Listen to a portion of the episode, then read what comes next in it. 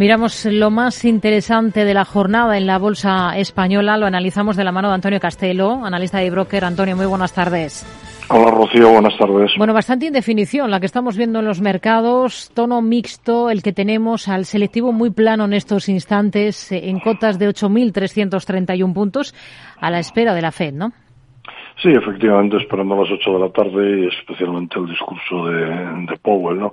Los datos de inflación publicados ayer en Estados Unidos aportaron optimismo al moderarse frente a los del mes anterior y colocarse el subyacente en niveles no vistos desde agosto de 2021, elevó las expectativas respecto a que la Fed no necesitará ser mucho más dura para contener la, inflación. Parece claro que, la subida de hoy va a ser 50 puntos básicos, yo creo que eso estaba bastante descontado ya.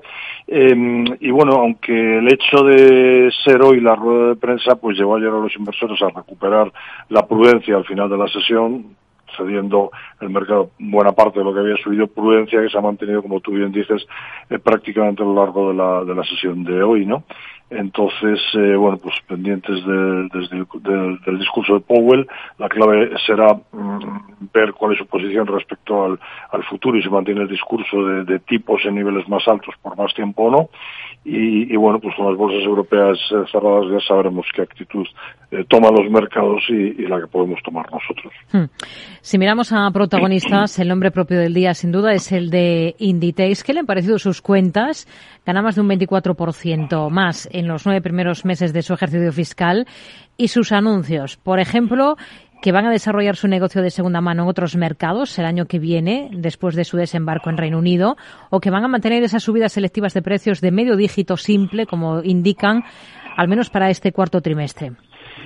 Bueno, pues eh, una vez más Inditex ha sorprendido positivamente al, mercado. Es verdad que las ventas eh, muestran una ligera desaceleración, pero inferior a la que estaba prevista.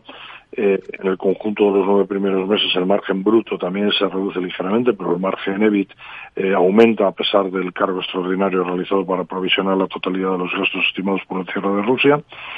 Decíamos que el crecimiento de las ventas muestra una ligera desaceleración, pero crecen más que los costes operativos, lo cual pues está muy bien a nivel de, de, cuenta de resultados. El inventario que había aumentado un 43% en el segundo trimestre eh, para evitar tensiones en la cadena de, suministro de aprovisionamiento, pues eh, se mantiene bastante contenido, mm, se mantiene eh, firme la, la generación de, de, cash flow libre la empresa no tiene especiales necesidades de inversión para 2023 y su importante nivel de caja neta cercana a los 10.000 millones de euros pues van a permitir una continua mejora en la remuneración a los accionistas que, que a fin de cuentas pues es algo importante también y bueno, pues según informan, lo que llevan de cuarto trimestre pues eh, evoluciona bastante bien, ¿no? Entonces con los actuales niveles de cotización los múltiplos son muy confortables, un PER de unas 18 veces eh, frente un promedio de los cinco últimos años de 28,7, una rentabilidad por dividendo del 5%. Las previsiones para el próximo ejercicio pasan por una recuperación de los márgenes, lo habéis eh, comentado eh, antes, lo ha anunciado la, la, propia compañía, en cuanto a sus proyectos pues aumentan los, los precios y alcanzar una generación de, caja eh, semejante a los, a los niveles pre-COVID, eh, mejorando las expectativas de sus competidores y permitiéndose aumentar el dividendo. La verdad es que muy bien el valor y muy buen valor. Iberdrola, sabemos que Goldman Sachs ha alcanzado ya un 6,18% de la compañía por detrás de Qatar Investment Authority, que controla un 8,7%. Desplaza, por tanto, en la segunda posición a BlackRock. Ahora mismo tendría en cartera Iberdrola. Pues la verdad es que verdad es un valor que, que me gusta mucho y yo creo que sí es un valor eh, para estar eh, en él. Eh, es una compañía que cumple con bastante precisión sus planes estratégicos, cuenta con gran visibilidad en la consecución de sus objetivos, algo que el mercado valora mucho. su crecimiento orgánico se sustenta en la buena evolución de todos sus negocios en todos los mercados en los que compite. El plan estratégico 2022-2025 que, que presentó recientemente revisa al alza su, su obtención de, resultados. Los analistas que siguen el valor piensan que son objetivos eh, que se pueden conseguir.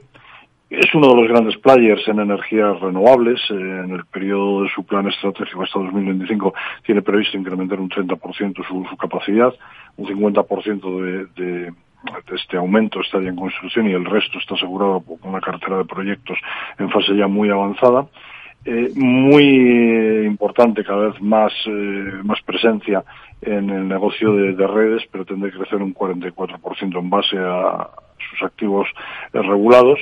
Em, no tiene problemas con la inflación eh, ni con los tipos de financiación y bueno, además todo ello le va a permitir seguir remunerando generosamente al accionista. Sí. Eh, prevé un dividendo mínimo por acción de 0,50 euros para 2025, eh, con lo cual, pues bueno, pues pensamos que, igual que decíamos antes de Inditex, es una compañía, es una de las compañías top españolas y es una compañía, pues claramente para, para estar en ella. ¿no? Telefónica, hoy es noticia porque reparte dividendo a sus accionistas de 0,15 euros eh, a, a, cuenta del ejercicio 2022 en efectivo. La acción sigue débil. ¿Por qué? Pues, eh, pues no lo sé, Rocío. La verdad es que es algo que yo creo muchos nos preguntamos eh, frecuentemente, ¿no? El mercado ha tendido durante años a fijarse en el endeudamiento de Telefónica, pero lo cierto es que en los últimos cuatro ejercicios lo ha venido reduciendo de forma sistemática y la cotización para nada ha reflejado ese proceso. Eh, coincidiendo con las últimas publicaciones de resultados, se ha podido ver que además de confirmar ese proceso de reducción de endeudamiento, los márgenes y sus resultados mejoran, también que los diferentes mercados en los que opera las tendencias son positivas. En la primera parte del año la cotización de Telefónica había tenido un buen desempeño, eh, con 24% de subida, había sido de los mejores valores, pero desde julio, pues bueno, está realizando una fuerte corrección. Eh, no te sabría de, decir exactamente por qué. En la actualidad el consenso de analistas establece una recomendación eh, con un precio medio objetivo en torno a 4,60 eh, euros por acción, pero bueno, el caso es que efectivamente pues, pues sigue sin remontar. No, no, no sabría decirte por qué. Una cosa más, Grifols, ¿qué le parece que baraje la venta de activos por 2.000 millones para enderezar su rumbo financiero? Pues me parece muy bien que lo anuncie y ahora lo que queda es que lo haga, ¿no? Hemos repetido muchas veces que Grifols es una compañía con muchos puntos positivos, su posicionamiento en el mercado, el modelo de negocio, la diversificación de suministro, la generación de, de flujo de caja, pero la situación que presenta de elevado endeudamiento en el entorno actual pues crea dudas, ¿no? El ratio deuda neta EBITDA es de, de, casi siete veces, ¿no? Así que cualquier proceso en el sentido de poder reducir su deuda, pues sin duda va a ser bien, bien recibido, pero desde luego hasta que no veamos claramente que, que, este anunciado proceso de reducción de deuda se lleva a cabo y funciona, yo creo que mejor estar fuera del valor. Antonio Castelo, analista de broker, gracias. Muy buenas tardes. Gracias, Rocío. Un saludo.